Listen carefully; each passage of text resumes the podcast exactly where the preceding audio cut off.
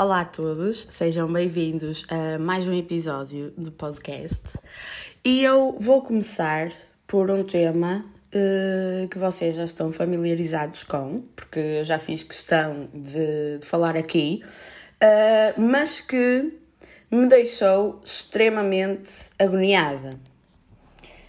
Que é o seguinte Uh, se vocês bem se lembram, eu admiti aqui um problema um bocado grave, que era o facto de eu estar obcecada com os morangos com açúcar a temporada 8, certo? E o facto de eu não conseguir entender porque é que as pessoas preferiam sempre os morangos com açúcar 7. E o que é que me aconteceu? O que é que me aconteceu? Eu estava descansada da minha vida, uh, empolgada, a ver pá, os episódios 210, 211, 212, para aí, dos Morangos com Açúcar, temporada 8. Pá, eu por acaso tinha estado alguns dias sem beer e eu disse, não, vou aqui dedicar-me a sério uh, a este tema uh, e vou ver os episódios que me faltam e mais alguns, não é? Pronto, e estava eu descansada, uh, entretanto a minha mãe juntou-se a ver comigo, Tipo, para vocês verem que não é uma simples obsessão. Tipo, toda a gente, se perder um bocado de tempo a ver um episódio, vai ficar ali sentado a ver o resto do episódio. Eu acho que isto é uma hipótese que pode vir a ser testada e comprovada, mas se vocês quiserem fazer a experiência, podem simplesmente experimentar em casa. Não há qualquer risco de, de o fazer. Vocês colocam a, a televisão no Panda Bix, se tiver a dar um episódio de uma temporada que vocês gostem, ou até uma que vocês não gostem, não sei. Um, tipo, e aguentam ali 5 minutos a ver e depois vão perceber que, entretanto, já se passaram 15 e vocês não fizeram mais nada porque tiveram a ver morangos com açúcar. Prontos, e ainda bem que a minha mãe se sentou lá porque assim eu não me estava a sentir tão mal, não é? Por estar eh, colada a ver morangos com açúcar. Mas o que é que acontece? Eu, completamente aluada do que estava a acontecer na série, tipo, estava focada apenas nos acontecimentos, não percebi. Pá, eu estava a perceber, mas ao mesmo tempo não estava a perceber, e cheguei ao último episódio. E como é que eu percebi que tinha chegado ao último episódio? Porque, para aí, nos 5 minutos finais do episódio, eles começaram todos a cantar aquelas parolices que eles faziam sempre. E eu, não, isto não pode ser real. Isto não pode ser real, isto não pode estar a acabar. Até que apareceu mesmo no ecrã fim. E eu tipo, não, isto não pode ser real. Prontos, mas eu até estava a lidar bem com o final da, da série. Porquê? Porque eu anteriormente já tinha visto que hum, a temporada 7 tinha acabado de dar a parte do verão e aquela parte final da temporada, e o que tinha acontecido? Tinha começado tudo novo, ou seja, passou do episódio talvez 220 para o episódio 1. E eu, ok, é isto que vai acontecer com a minha temporada. Eu vou poder ver tudo novo, porque eu comecei a ver quase no final, isto não tem jeito nenhum, eu a ver via tudo. Pronto, eu estava um bocado descansada com essa situação. O que é que aconteceu? Eu acabei de ver o último episódio, eu fui procurar aquele guia da televisão para ver o que é que vai dar nos dias a seguir e o que é que vai aparecer lá? Episódio 1, exato, da temporada 9. Tipo, a temporada 9 foi parola. Eu acho que não houve uma única pessoa que tivesse gostado dessa temporada. Ridícula. Tipo, devia ter ficado na 8 e acabava aí. Pá, imaginem a minha frustração, a minha agonia por eu ver que eles iam substituir a temporada 8 pela temporada 9. E a porcaria da temporada 7 continua a dar repetidamente sem falhas. Tipo, acaba um, acaba a série e começa outra vez. Pá, isto não pode ser, estar a acontecer. Eu juro que estive muito perto de processar Panda Bigs. A sério, eu estive muito perto porque eu estava ali com a esperança, com as expectativas no ar de que efetivamente ia ia conseguir ver a temporada 8 a partir do início, porque era isso que eu queria, não era só ver no verão, ok? Quando o Lourenço já estava com a Mónica e depois acabou com ela para ficar com a Marta. Tipo, eu queria ver tudo, desenrolar toda a história e não tive a oportunidade disso. Porquê? Porque decidiram que a melhor temporada era a 7 e uh, dar sempre refresh nessa temporada, ou seja, acaba, começa, acaba, começa. Não pode ser assim, eu não aceito, não tolero este tipo de comportamentos por parte de um canal televisivo. Não tolero. E se queriam repetir alguma, podiam repetir toda, Me- todas, menos a temporada 9, que é completamente ridícula. Aquilo não interessa a ninguém. A ninguém. Mas pronto. Ah, introduzindo com este tema que me deixou extremamente agoniada, naqueles 10 minutos, depois claramente que passou, porque tenho outras coisas para me deixarem agoniada, não é? Não é muito difícil eu conseguir fazer com que alguma coisa me deixe estressada ou agoniada. Eu faço isso por mim mesmo todos os dias. Tipo, se falta alguma cena, eu vou lá, pumba. E eu fico nervosa com o que quer que seja. E eu acho que vocês já devem ter reparado no meu discurso que eu estou a utilizar uma palavra nova e ridícula. Sim, que é a palavra parolo, ou parola, ou até parolice. Pá, isto aconteceu que eu estava no, almo no almoço com os meus amigos e eu decidi começar a utilizar esta palavra na brincadeira. Claro, acho que ninguém utiliza esta palavra a sério e agora estou completamente obcecada. Tudo para mim é parolo, eu utilizo a palavra parolo para descrever tudo. Tipo, eu sei que isso vai durar talvez uns dois meses de obsessão com esta palavra. Uh, e dois meses, visto de um ponto de vista geral, de uma vida inteira, pode até nem ser muito, mas para mim é, porque eu já estou a estressar, porque pá, torna-se difícil para mim quando eu estou obcecada com uma palavra ou obcecada com, alguma, com qualquer tipo de situação, um, eu parar de o fazer. E por falar em obsessões, como eu já falei aqui, uh, eu, pá, eu, eu sinceramente não sei se é por causa da minha lua em escorpião ou se é por causa do meu toque. Do meu transtorno obsessivo compulsivo, não sei. Mas eu assumo que seja uh, por causa da lua em escorpião. Porque eu conheço pessoas com lua em escorpião que também decidem ficar obcecadas por alguma coisa durante três semanas, um mês, e depois esquecem-se completamente dessa situação. Eu e uma amiga minha ficamos, fomos ver o filme dos Queen, o Bohemian Rhapsody. Desculpem se o nome está errado, mas pronto.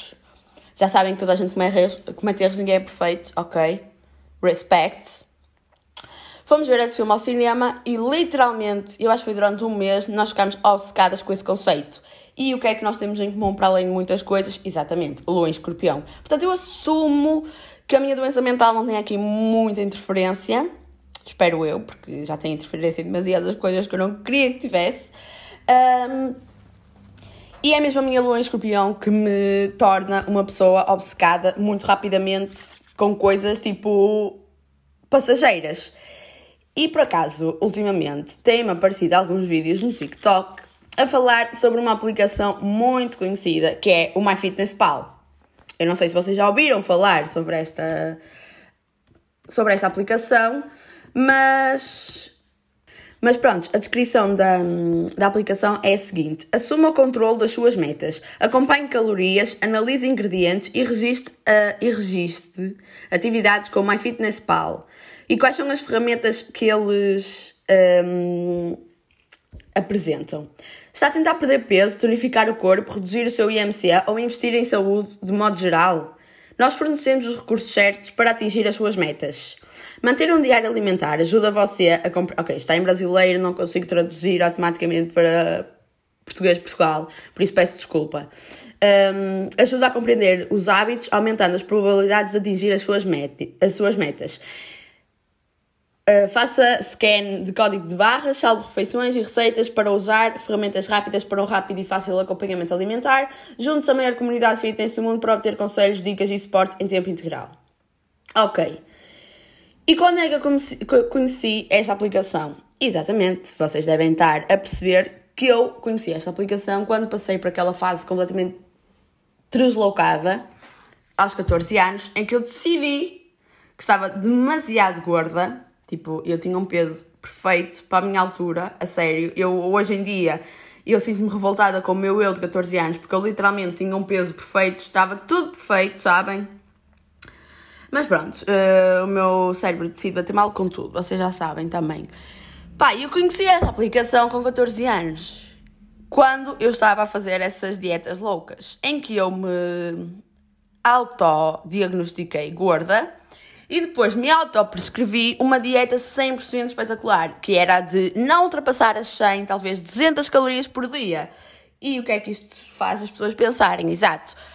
Nós devemos comer tipo 100 ou 200 calorias numa refeição, tipo num pequeno almoço ou num lanche, e um, num almoço e jantar tipo 400, 500, 600, percebem? E eu decidi que eu uh, estava a assumir que eu era que eu mesma era a melhor nutricionista aqui da zona e que tipo, as outras pessoas não percebiam nada e eu é que sabia que a comer 100 calorias eu podia emagrecer tipo 10 quilos em 10 dias um, e pronto, eu decidi que a melhor forma de acompanhar esse tipo de comportamento completamente ridículo era essa aplicação. E quais foram um, as consequências que isso me trouxe? Hoje em dia, tipo, eu na altura fiquei completamente obcecada com essa ideia de emagrecer e de contar calorias e tudo, tipo, obcecada. Eu decidi que não podia passar das 100 calorias, 200 por dia, e então vivia a minha vida toda em função disso e vivia o meu dia inteiro a pensar nisso. Pá, e hoje em dia, uh, eu por acaso eu vi TikToks a falar disso e aí as pessoas a falarem das suas experiências traumáticas com a aplicação. E tipo, a aplicação em si não tem nada de mal. Tipo, eu acho que o objetivo da aplicação foi mesmo feito para ajudar as pessoas ou a perder peso, ou a ganhar peso, ou simplesmente a controlar a alimentação. Só que uma miúda de 14 anos utilizar aquilo recorrentemente, diariamente, tipo, a cada refeição que tinha, ia registar no, na aplicação, tipo, aquilo tornou-se uma obsessão tão ridícula e fez-me tão mal, porque hoje em dia, tipo, não é que eu viva para contar calorias, mas se eu me lembrar, porventura, que um alimento tem calorias, eu automaticamente me lembro das calorias que esse alimento tem. Tipo, quase todos os alimentos eu lembro-me das calorias que aquela merda tem por causa de, de ter sido obcecada com esse conceito quando era mais nova. Pá, e, e com, o, aonde é que eu quero chegar com isto? É que tipo, por acaso tenho mesmo visto alguns TikToks a falar sobre isso, de contar as calorias e tal, como é prejudicial para as pessoas. E tipo, eu não estou a dizer que é prejudicial para todas as pessoas, claramente que não é. Mas tipo, para mim, com 14 anos, foi, foi extremamente prejudicial. Porquê? Porque eu decidi, pá, isto claramente que tem apenas a ver comigo, mas lá está, como eu fui vendo experiências de outras pessoas que também tinham passado por uma mesma situação, eu percebi, não, tipo, não era só eu que estava mal com, a, com o problema, não é? Pá, eu acho que pode ser mesmo potencialmente hum, mesmo problemático, principalmente se forem miúdas de tenra idade. Porque ainda ontem eu estava num sítio e estava a ouvir duas mulheres a falar sobre as suas filhas. Porque sim, eu não consigo controlar-me quando eu estou em algum sítio público e eu automaticamente tenho que ouvir as conversas das outras pessoas. Por isso, vocês algum dia virem que eu estou a vossa beira num sítio público, por favor, façam questão de aumentar o tom de voz, que é para eu conseguir ouvir a conversa a 100%. Pronto, e o que é que estava a acontecer na conversa das duas mulheres? Tipo, eu não sei que idade é que tinha as miúdas, mas eu acho que era tipo 12 anos, andava à volta disso. E o que é que elas andavam a bater mal? Exatamente com o corpo. Porquê? Porque há uma. Hum, eu não sei se toda a gente vai perceber isto, mas vocês pensarem a fundo, vocês vão perceber. Mas há, há uma tendência da sociedade para, desde ter a idade, hum, estipular que tipo de corpo é que as mulheres, neste caso crianças, têm de ter.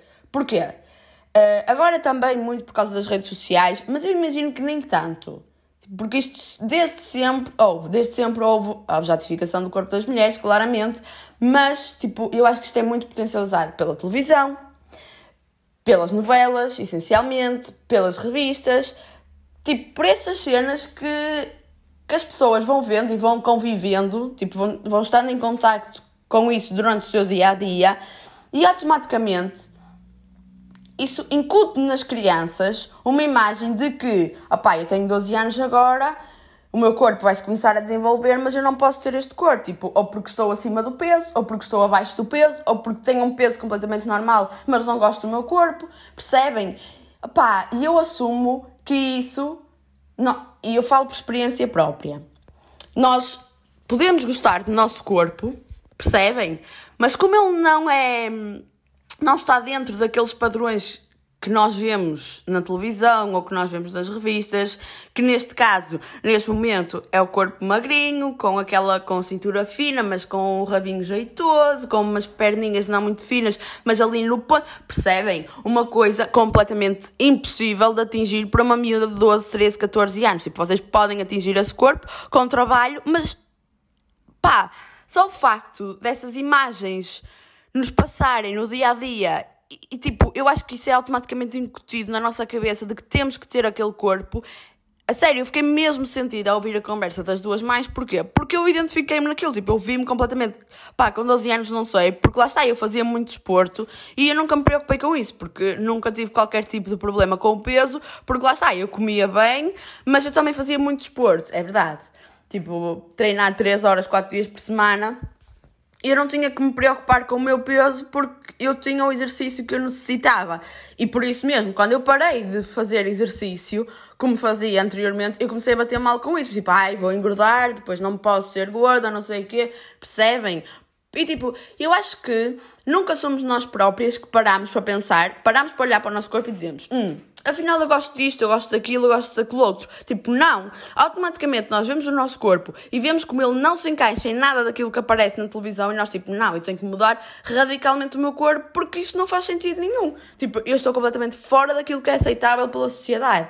E acreditem ou não, não é isto que nos passa pela cabeça de, de, de forma tão clara e tão nítida, não é de todo, mas é uma coisa que as pessoas e eu não digo que sejam as pessoas diretamente, mas tipo, que a sociedade nos vai incutindo. E tipo, isto acontece muito com os rapazes também. Mas eu acho que os rapazes, como uh, têm sempre, quase sempre, na maioria das vezes, o futebol, tipo, eles não se preocupam tanto com a imagem corporal, porque no fundo eles estão tipo a desenvolver o seu corpo e é um corpo que desenvolve mais tarde.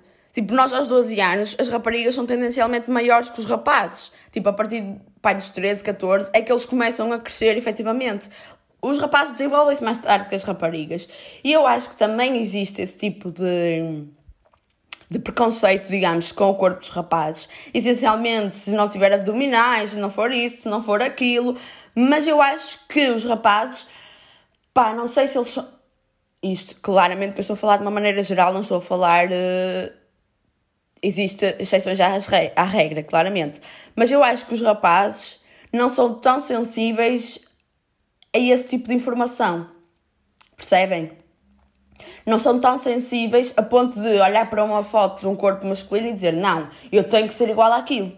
Pá, eu não sei, eu não, eu não sei, mas tipo, eu, eu, assumo que eles não sejam tão sensíveis a esse ponto como as raparigas são. Essencialmente porquê? Porque nós estamos em contacto com este tipo de, de preconceitos desde muito cedo. E, pá, os rapazes também. Mas pronto, eu acho que nós, como nos desenvolvemos mais rápido como atingimos um nível de maturidade superior à deles mais rápido, tipo, nós automaticamente começamos a ver aquilo que vemos uh, de outras raparigas como, como, se tivesse que, como se tivéssemos que o ter também. Pá, eu não sei se isto é. Hum, se isto ficou fácil de, de entender ou não, eu assumo que não, mas eu juro que me tentei explicar da melhor forma.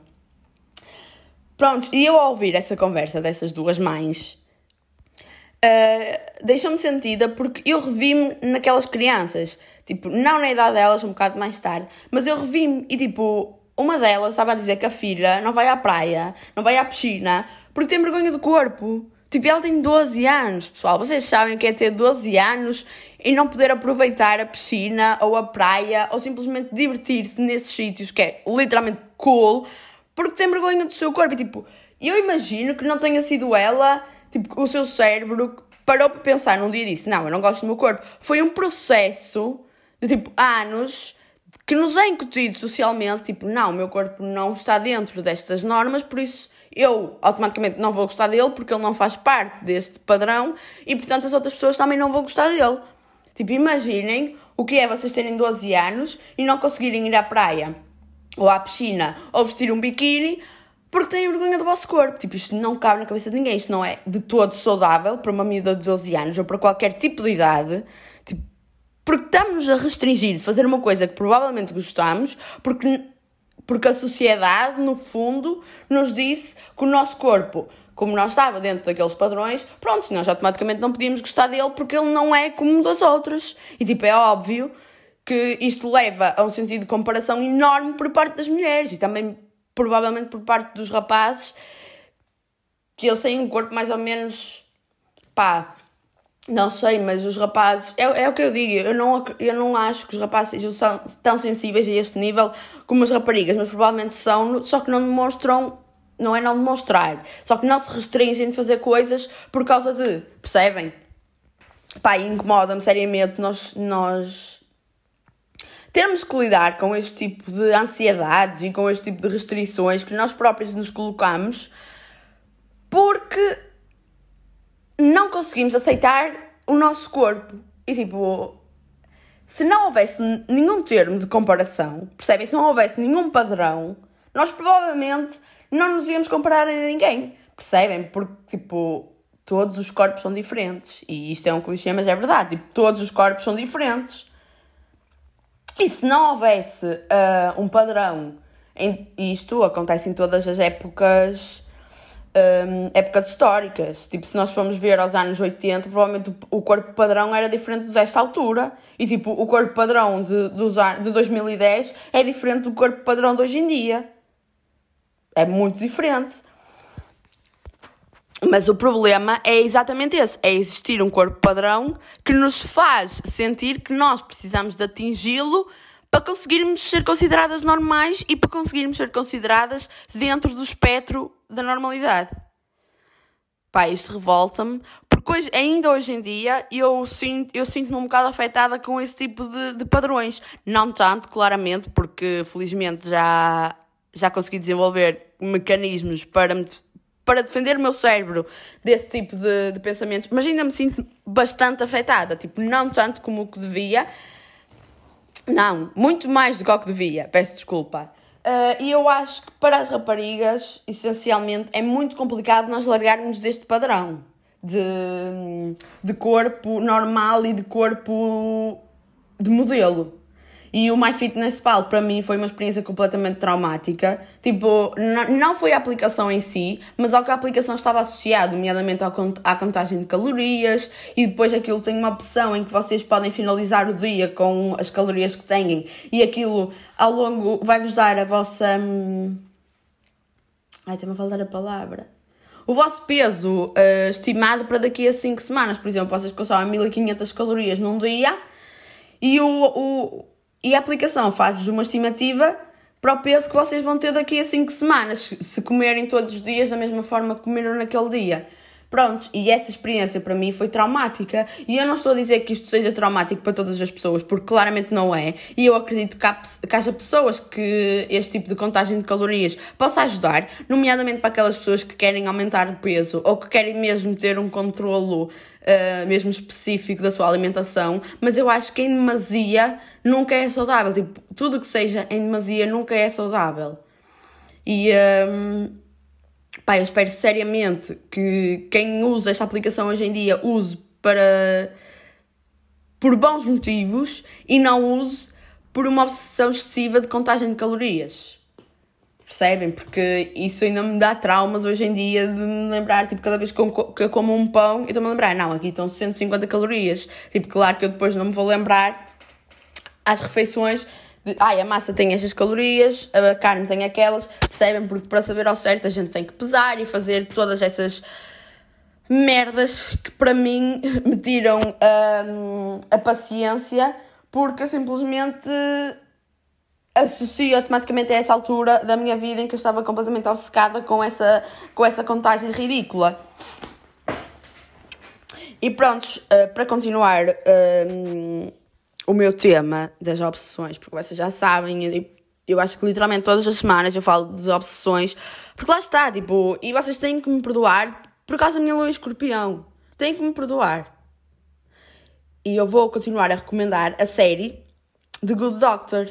Tipo, eu já acabei de ver a primeira temporada, estou completamente obcecada e é o que eu digo, tipo, eu nunca pensei que uma série de drama médico me, me fizesse ficar tão presa uh, aos episódios. Por exemplo, são episódios de 45 minutos. Eu hoje em dia não tenho uh, capacidade de concentração de 45 minutos, mas aquela série faz-me conseguir concentrar-me. E eu acho que é muito essencialmente por causa do ator principal, que é o Freddie Highmore. Mas, tipo, a série em si é excelente. Tipo, é excelente. O conceito da série é excelente, por isso eu recomendo vivamente, vivamente esta série. Tipo, e essencialmente vocês gostam de séries com médicos. Tipo, eu nunca, nunca me dei ao trabalho de ver porque nunca me puxou Um, nunca, nunca demonstrei interesse nesse tipo de séries. Só que com o Freddie Highmore, tipo, eu sei que ele é um ator excelente. Por isso a série automaticamente não podia ser mal se tem um ator excelente. Não é? Quer dizer, eu agora estou-me a lembrar de Riverdale. Tipo, essa série é terrível. Eu não sei que viva a alma continua a ver essa série. Tipo, não sei. Eu deixei de a ver. Acho que foi a segunda temporada ou a terceira, já não sei. Tipo, a primeira ainda foi engraçada, mas a partir daí foi um descalabro total. Total! E eu juro que quando eu vi eu a Netflix e aquilo me aparece no top 10, dá-me vontade de, de deixar de pagar a Netflix, porque eu não mereço ir à plataforma de streaming com mais uh, utilizadores no mundo e as pessoas efetivamente colocarem aquela série no top 10. Pelo amor de Deus, eu nem sei em que temporada é que aquilo está, mas deve estar pai na quinta. Tipo, já chega! Já chega! Acabou! É terrível essa série. E pronto, em em relação ao que eu estava a dizer anteriormente, eu não acho que os atores de Riverdale sejam maus. Atenção, eu acho que o plot da história, a sinopse da história, o desenvolvimento da história é terrível. Está a ser terrível, ficou terrível a partir da segunda temporada. Mas pronto, isso é, é um caso em 100 mil. Mas prontos. Outra coisa que eu quero uh, falar antes de chegar ao tópico essencial, que pronto, entretanto já passei metade do episódio a falar de merdas, é um, o hate desnecessário que dão a Addison Ray. Tipo, e com a Addison Ray eu digo a Charlie e essas TikTokers famosas. Mas eu sinto que a Addison Ray recebe muito mais hate do que qualquer outro tipo de TikToker. Tipo, alguém me consegue explicar o porquê dela receber tanto hate? Tipo, principalmente agora, nestas últimas semanas, depois dela ter ido à Met Gala, ela tem recebido um número, tipo, uma quantidade terrível de hate. E eu não sei porquê, porque, tipo, eu nunca vi uma cena que ela tivesse feito mal, percebem? Nunca vi, também se calhar nunca procurei, mas normalmente essas coisas acontecem, tipo aquela cena da Sienna May. Vocês lembram-se com o namorado dela e não sei o quê, tipo, toda a gente soube desse drama. Mas agora com a Addison Ray, eu nunca soube de nenhum drama dela, e, tipo, ela é uma miúda Tipo, ela tem a minha idade, ok? Tem. Estar no auge da sua vida. Tipo, a Netflix convidou para fazer um filme e as pessoas reclamaram do filme só porque tinha Addison Ray. Tipo, quantos filmes de romance são clichê e quantos filmes de romance uh, adolescente são merdosos? Tipo, é que é um. Não, são nove em dez. E eu desde sempre tive esta opinião, porque lá está, eu houve uma altura que fiquei completamente obcecada por filmes de romance e eu literalmente vi todos os filmes de romance que existiam. Mas os melhores filmes de romance são aqueles do início dos anos 2000. Tipo, a partir de 2010 não se fazem bons filmes de romance, tipo, fazem um em 10. Agora, no início dos anos 2000 eles eram cool, percebem? Pá, e com o filme, com a Met Gala, o facto dela estar a ganhar eh, ainda mais fama do que já tinha, tipo, ok, que ela ganhou fama à custa do TikTok, ok, que ela ganhou fama a fazer danças, ok, qual é o problema? Não é quem me dera a mim ter ganho fama a fazer nada, literalmente, e estar onde ela está hoje em dia. Tipo, qual é o problema disso? Tipo, quem me dera a mim, literalmente. E se calhar o hate que lhe dão é essa inveja. Tipo, não vejo outro, outro tipo de, de explicação para estarem constantemente a dar roast à miúda. Tipo, ela literalmente está a ver uma vida de sonho. É amiga das Kardashians, ok. Fez um filme para a Netflix, ok. Foi à Met Gala, ok. Tipo, o que é que ela pode querer mais? Tem inúmeras par parcerias com marcas boas. O que é que ela pode querer mais? E tudo isto foi ela que conseguiu alcançar a dançar no TikTok. Por isso, percebem? Ela não conseguiu alcançar isto a matar pessoas. Ela não conseguiu alcançar isto a dizer merda da boca para fora. Ela conseguiu alcançar o que ela está a ter hoje em dia por fazer danças no TikTok. Tipo a ela e a Charlie. E as pessoas decidem dar hate a miúdas que literalmente usavam o TikTok para se divertir e para dançar e que eventualmente explodiram e que as, as empresas querem nas contratar porque sabem que elas têm um, uma boa capacidade de influenciar toda a gente, porque toda a gente as conhece, e as pessoas decidem dar hate, hate às miúdas só porque elas, pronto, utilizaram o TikTok para dançar, porque gostavam, não sei o quê. E, a sério, isto incomoda-me de uma forma tremenda. Porque, tipo, a miúda não tem culpa de nada. Ela está a viver uma vida de sonho. Uma vida que se eu pudesse, uou, wow, quem me dera a mim? Quem me dera a mim terá a fazer um filme na Netflix aos 21 anos. Ok, o filme é merdoso, mas não foi ela que escreveu o filme. Ok? E, tipo, e os erros de de filmagem que houve, uma parte em que o, o, braço dela desaparece. Também não foi ela que editou o filme, não foi ela que gravou o filme. Tipo, ela, o único trabalho que ela teve foi fazer de atriz. E, tipo, ela tem zero experiência de representação. E eu não vejo, não consigo achar que a representação dela tenha sido péssima. Percebem? Mas isso se calhar sou, sou eu. Mas as pessoas, o weight que lhe estão a dar e que lhe dão constantemente é ridículo é totalmente ridículo porque não há um fundamento para esse hate. Tipo, o hate que lhe dão é por, por ela ser TikToker e por ter ficado famosa. Tipo, é literalmente esse o hate que lhe dão, pelo amor de Deus. Vocês dão-lhe hate porque queriam estar no lugar dela. É a única explicação que eu vejo. Mas pronto, agora que eu já me revoltei o suficiente com este tema, vamos passar um, a outro tema, que é um, consultas de psicologia. E pronto, isto vem associado a quê? A eu ter ido a uma consulta recentemente, coisa que eu já não fazia há um ano e qualquer coisa. Porque lá está, eu tenho uma relação muito um, explícita com a minha psicóloga, que é eu só vou quando eu já não aguento mais a minha cabeça.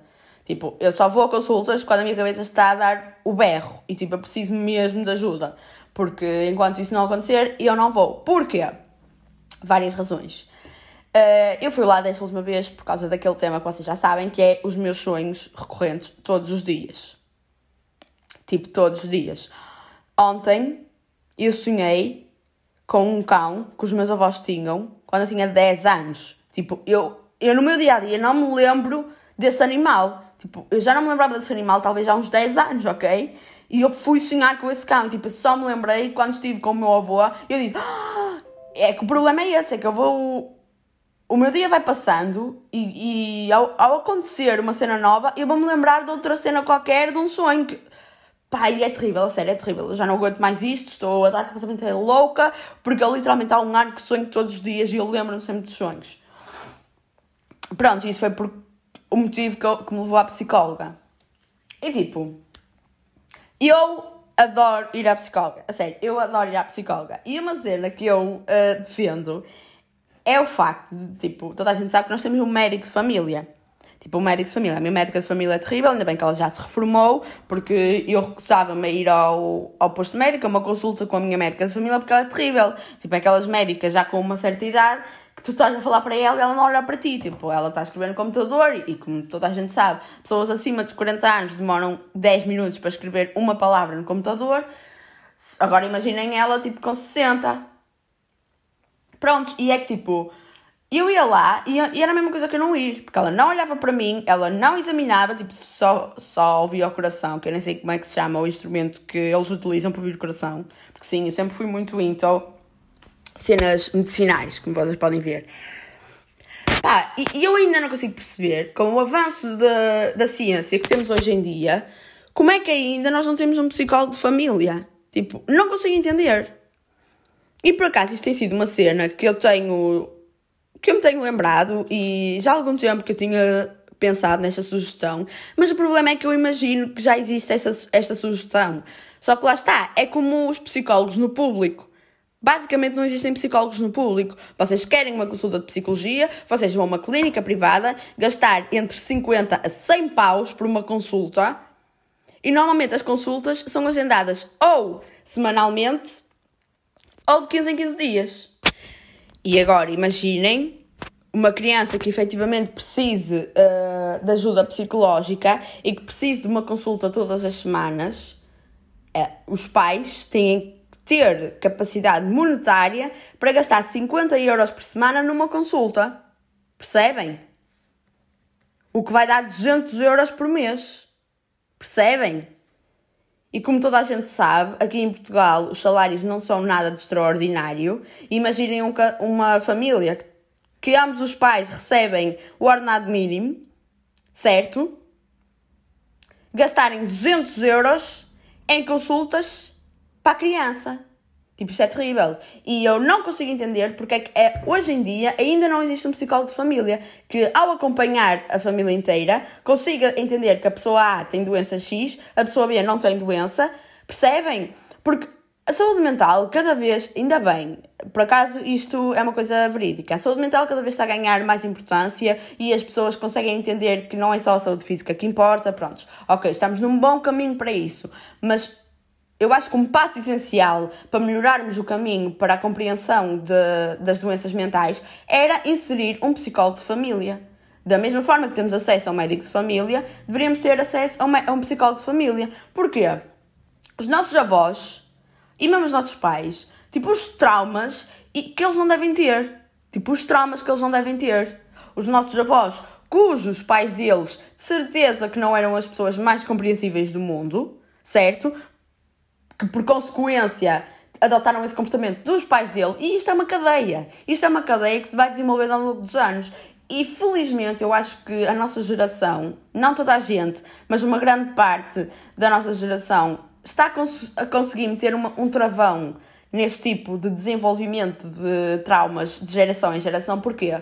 Porque nós estamos, e como automaticamente temos acesso a mais informação, também por causa de, da internet, por causa de termos capacidade de andar na escola até ao final da escola, eu acho que a nossa geração está a conseguir marcar um traço nisto, porque lá está, por várias razões, por várias circunstâncias.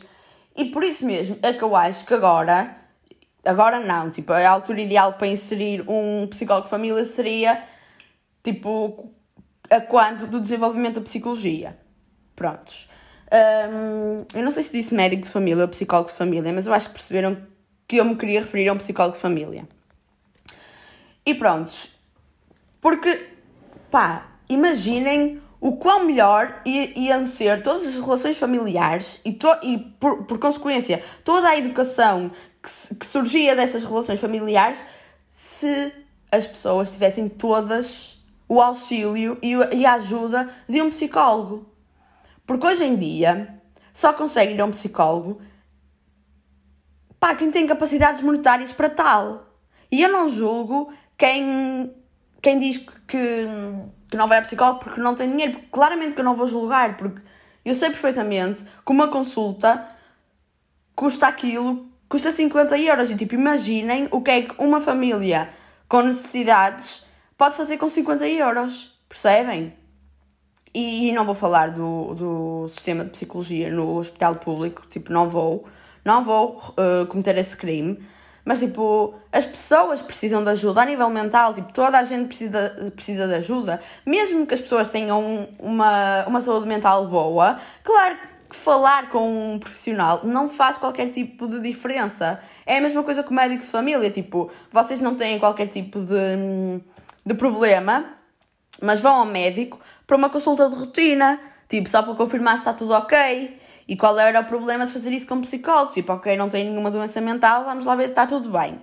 Há um ano atrás não tinham. Vamos ver se agora não tem. Ok, não tem, vemos aqui um ano. Se tem, vamos perceber quais foram as causas desse, dessa, do desenvolvimento dessa doença, perceber se conseguimos reverter essas causas, perceber porque é que isso aconteceu, perceber se conseguimos resolver.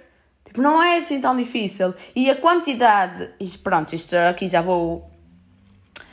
Eu queria um provérbio para isso, mas não me estou a lembrar. Mas prontos. Uh, já vou falar do meu curso, claramente. E se houvesse essa ajuda psicológica, a quantidade de crimes que seriam uh, prevenidos é absurda. Vocês não têm noção da quantidade de crimes que se poderiam evitar por isso. E vocês perguntam porquê? Exatamente, porque uh, eu ainda quero fazer uma, um estudo sobre isto. Eu honestamente quero fazer um estudo sobre isto. Mas eu tenho quase certeza que, tipo, sei lá, no mínimo 7 em 10 criminosos certo? E eu só estou a dizer criminosos porque não estou a falar com eles diretamente. Mas tipo, 7 em 10 pessoas que cometem crimes, 7 delas, quase 100% de certeza que tiveram problemas de família, problemas na escola, problemas no trabalho, seja o que for, problemas que levaram a stress, que levaram a ansiedade, que levaram ao que seja, que fizeram com que eles se tornassem revoltados e que fizeram com que eles começassem um, uma carreira criminal. Tipo, isto é muito mais uh, concreto do que isto que eu estou a dizer. Tipo, estou a falar a um nível muito abstrato, mas eu acho que vocês estão a conseguir entender. Prontos, e eu tipo, eu por mim, eu honestamente, se eu fosse rica, tipo, eu ia a uma consulta de psicologia todas as semanas, tipo, todas as semanas eu estava lá, mesmo que eu não me sentisse mal, eu ia para lá. Tipo, eu ia para lá porque os psicólogos são literalmente profissionais em compreender aquilo que tu dizes. Tu podes estar a dizer um conjunto de palavras à solta que eles vão reformular a frase que tu disseste numa forma muito mais fácil para tu te compreenderes a ti mesmo. Tipo, e eu falo isto porque eu tenho atenção à minha psicóloga. Não sei se todos os psicólogos são assim, mas eu assumo que sim. Tipo, eu assumo que todos os psicólogos que tenham. Um, que exerçam a profissão e que gostem daquilo que, faço, que fazem, sejam todos assim. Tipo, porque a minha psicóloga, eu estou a falar com ela e ela está-me a dar características minhas que eu tipo, uau, é mesmo isso? E eu não tinha conseguido parar para desenvolver esse tipo de, de pensamento, porque pá, os meus pensamentos dentro da minha cabeça estavam tão desorganizados e eu a falar com ela sobre isso, tipo, eu a falar tão rápido como falo aqui nos podcasts, ela consegue reformular tudo aquilo que eu digo de uma forma tão correta e tão concreta que eu consigo perceber tipo, qual é a origem do problema. Percebem? E tipo, eu acho que toda a gente deveria ter acesso a isso. Tipo, independentemente das condições financeiras, toda a gente deveria poder ter uh, um psicólogo para ajudá-los. Tipo, toda a gente. E eu acho que se houvesse esse sistema no, no, no sistema de saúde nacional, automaticamente os preconceitos que existem com uma consulta de psicologia, que é tipo, ai, para que é que vais ao psicólogo? Estás tolo? Tipo, para que é que vais ao psicólogo? És louco dessa cabeça? Esses preconceitos iriam automaticamente desaparecer. Tipo, ir ao psicólogo é uma cena normal, assim como ir ao médico. Só que lá está, como isso ainda não existe, eu nem sei se existe países em que exista isso, tipo, não sei, não faço a mínima ideia peço desculpa por não ter feito uma pesquisa mais a fundo, mas a maior parte dos temas surgem quando eu estou a falar deles aqui no podcast. Um, por isso não pesquisei antes. Mas é pá, isso incomoda porque tipo, nós estamos numa sociedade tão avançada, cientificamente, tipo, temos inúmeros estudos que comprovam uh, a eficácia de um psicólogo na nossa vida. Tipo, eu acho que nem é preciso estudos. Uma pessoa que vai ao psicólogo esteja lá numa consulta de uma hora e que saia de lá, automaticamente sai revitalizado lá dentro. Tipo, passada uma hora a vida pode ficar a voltar uma merda, mas tipo, quando sais de lá, o facto de teres falado com alguém que te compreende, o facto de teres falado com alguém que te dá conselhos para te ajudar, que te faz ver as, as coisas de uma forma melhor, tipo, isso incrementa, aumenta a nossa dopamina, tipo, bastante. E eu queria tanto que toda a gente tivesse direito a um psicólogo, da mesma maneira que tem a um médico. Porque acreditem, isso ia melhorar tanto a vida de toda a gente, a vida em comunidade, porque muitas pessoas retraem os seus pensamentos e retraem aquilo que sentem. E eu sou uma delas. E tipo, eu honestamente só consigo. Pá, e eu agora já não, já não sou nada assim. Mas quando eu era mais assim, quando eu retraía todos os pensamentos que eu tinha, tipo, eu só conseguia falar com a minha psicóloga. E sempre que eu falava com ela, ela ajudava-me. Tipo, sempre que eu falava com ela, ela ajudava-me. E para vocês verem, tipo, eu não sei se todos os psicólogos fariam isto. Não sei. Eu acho que não. Mas quando eu tive o meu acidente de carro, pronto, eu bati muito mal com essa merda. Bati muito mal. E eu lembro-me, à uma da manhã, estar a falar com a minha psicóloga ao telefone, porque eu simplesmente não conseguia aguentar mais. Tipo, eu não conseguia aguentar mais. Percebem? E quando eu fui para o hospital com uma crise de ansiedade, a enfermeira virou-se para mim e disse-me assim: Olha, tens de te acalmar, porque senão eu não consigo medir os teus batimentos cardíacos. E eu, tipo, Oh senhora, eu literalmente estou aqui a meio de uma crise de ansiedade. Como é que você quer que eu pare o meu coração? Tipo, como é que você quer que eu acalme o meu coração? Tipo, eu não consigo. Se eu conseguisse fazer, não estava aqui, certo? Pá, mas ela com uma arrogância terrível a falar para mim. E eu, a sério, tenho muitos preconceitos em relação a alguns médicos e alguns enfermeiros. Porque eu acho que eles, muitos enfermeiros e muitos médicos, não acreditam que hajam doenças para além daquelas que se vêem nos raios-x, nas ecografias, não acredito que eles acreditem que hajam. Percebem? E essa foi uma prova, foi claramente uma prova. Ela dizia: Oh menina, por favor, tens de acalmar, senão não consigo medir o coração. E tipo, ok, senhora, se eu conseguisse fazer isso, eu já tinha feito em casa e não estava aqui, não é? Pá, eu revolto-me a falar destas merdas e depois grito, falo ainda mais alto do que eu já costumo falar. Mas pronto, chegamos ao final deste episódio. Um bocado aleatório, tipo, não há uma uma palavra hum, para este episódio. Mas pronto, eu espero que vocês tenham gostado. Já sabem que eu digo mesmo no final de todos os episódios. Críticas, sugestões que vocês tenham, podem me dizer. Podem-me sempre mandar mensagem dizer o que é que acharam, comentar, coisas a melhorar, a piorar, não sei. Espero mesmo que vocês tenham gostado e que continuem a ouvir e que eu continue a conseguir ter temas para falar aqui.